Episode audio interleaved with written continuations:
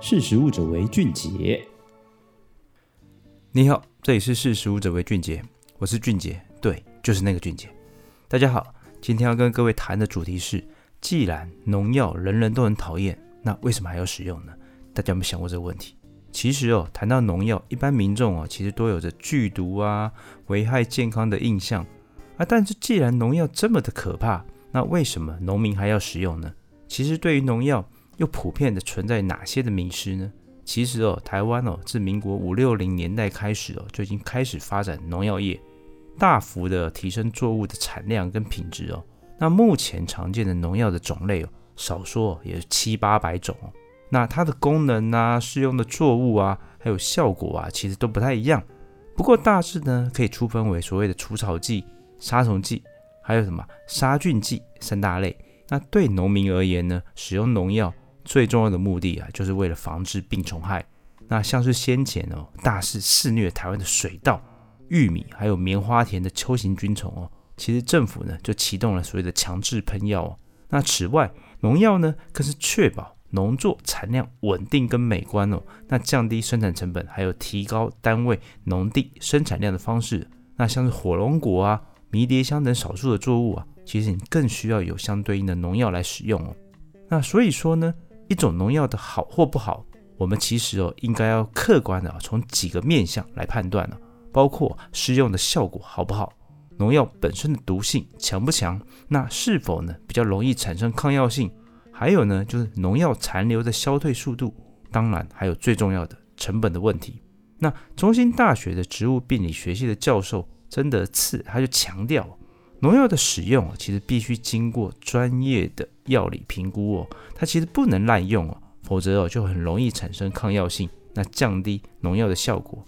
不过呢，一般民众对于农药呢，普遍存在都是有毒的负面印象。那农药残留的问题呢，其实更令很多的消费者非常的担心。那事实上，其实哦，农药经过多年的研究跟发展哦，其实毒性哦更低，效果更好的新药，其实已逐步的。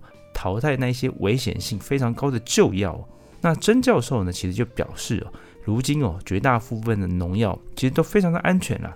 那你只要正确的使用，严格的把关，其实有微量的农药的残留，其实并不会对人体有太大的伤害。而台湾呢，目前在农药使用上的规范哦，哦，其实相当的严格哦。那如果呢，这一款农药它没有登记在这个作物的使用上，农民哦是不可以擅自使用哦。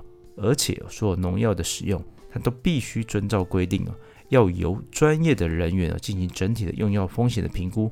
那包括第一线农民的食用风险、消费者摄入的健康风险，还有对于土壤、水源的环境的风险哦，都是需要评估的。所以一般来说呢，那政府呢也会评估国人的整体的饮食的习惯，那去设下每日摄取也不至于影响人体健康的所谓的每日容许摄取量。就是我们讲的 ADI 哦，然后再依照这样的标准去定定农药的残留的容许量。那每人每日的总残留的摄取量哦，其实应低于 ADI 的百分之八十哦。所以哦，民众哦，其实并不需要过度的恐慌哦。你只要在使用前，你要确实的清洗干净哦，其实就不会有摄取农药过量，然后伤害身体健康的问题哦。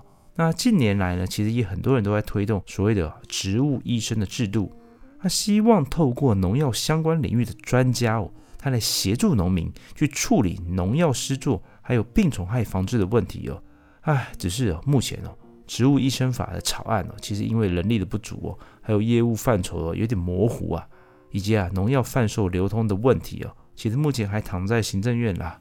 那我们就觉得这一点其实蛮可惜的。其实哦，人或动物生病了啊，都要看医生啊，植物啊当然也不例外啊。那所谓的呢，所谓的植物医师哦，他其实就是当植物生病的时候，那你可以帮忙看诊啊、开药的专业人员而已啊。那我们打一个比方哦，其实每一种病虫害呢，其实都有对应的药理的招式啊。那同一招，其实又有很多不同的农药可以用。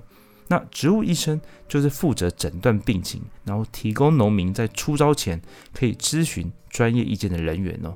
那其实我们也希望哦，植医法如果能顺利的通过。其实它将会有助于农民用药的专业的智能哦，也可以让消费者吃得更安心。那最后呢，其实也跟大家再次的说明哦，其实农药并不可怕了，怕的是因为误解而产生的不必要的恐慌。那我们只要从使用端、消费端还有管理端哦，其实多方的着手，其实吃的就会比较安心了。